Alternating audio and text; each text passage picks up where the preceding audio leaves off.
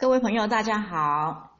今天再来分享《易经养生》这一本书里面经络导引的养生方略之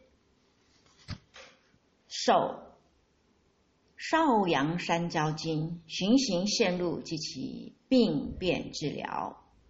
手少阳三焦经循行线路以及病变的治疗。三焦的经脉叫做手。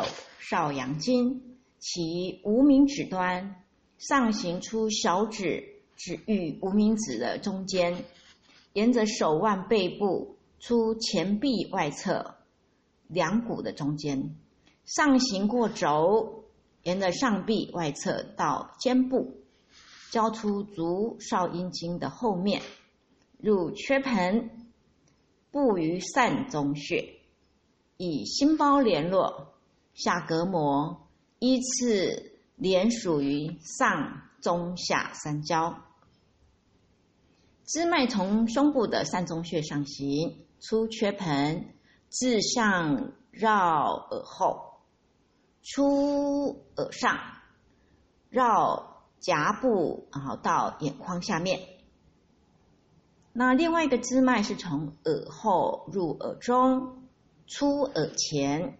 经足少阳，经客主入客客人穴前面，以前一条支脉交汇于颊部，上行至眼眼外角，然后与足少阳经相接。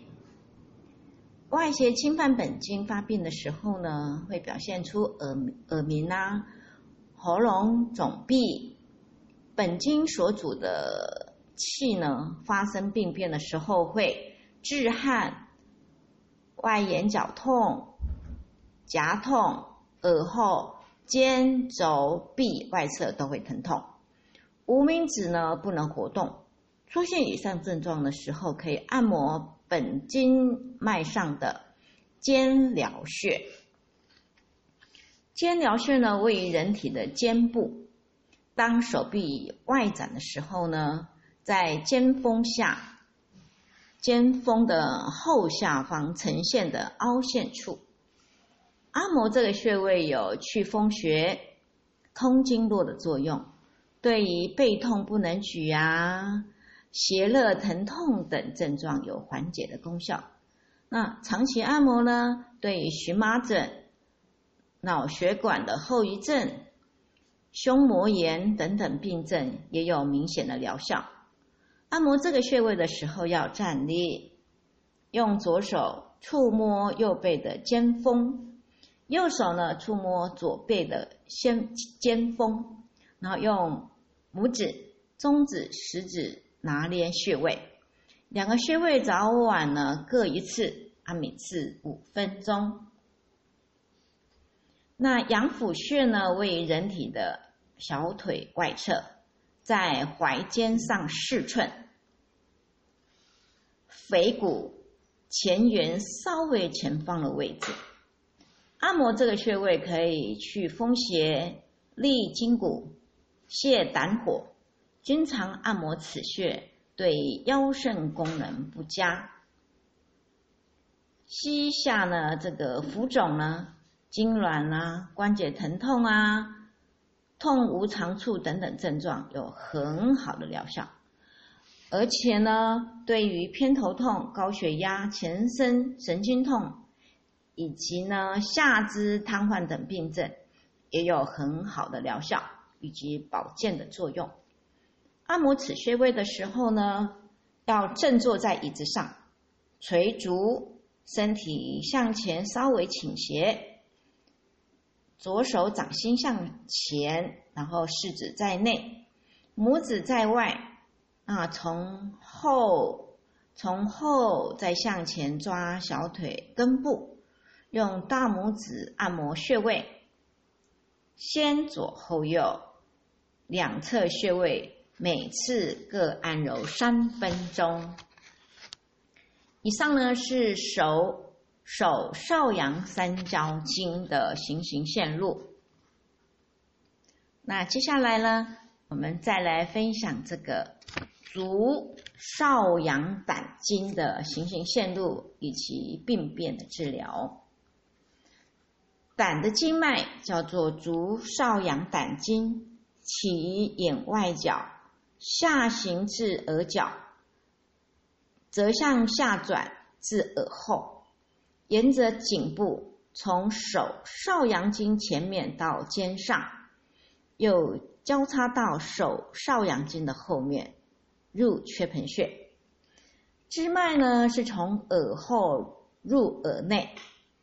复出走耳前，一直到眼下角的后方。另外一个支脉呢，是从眼角外下走大迎穴，汇合手少阳手少阳经，一直到眼眶的下方，再下走颊车，一直到颈部，与本经。潜入缺盆之脉相结相合，然后下行至胸中，经过隔膜，与本经互为表里的肝脏相联络，连属于胆腑，再沿着肋内下行，经过气间，绕阴毛处，横入环跳穴。那么直行的话呢，直。直行的脉呢，是要从缺盆穴下行至腋部，沿着胸部过际肋，与前一支与前一支脉呢汇合在环跳穴，由此沿着大腿的外侧下行至膝外缘，向下入外腹股之前，再直行下至外环。上方三寸的骨凹陷处，出外踝前，然后沿着足背出足小指与第四指的指尖端。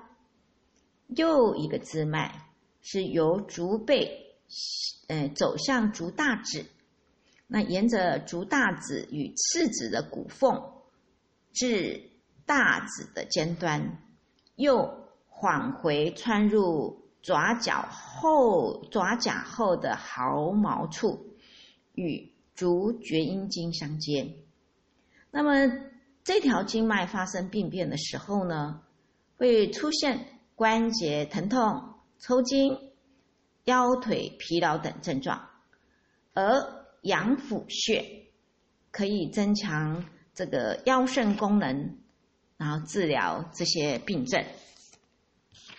以上呢是足少阳胆经循行线路以及病变的治疗。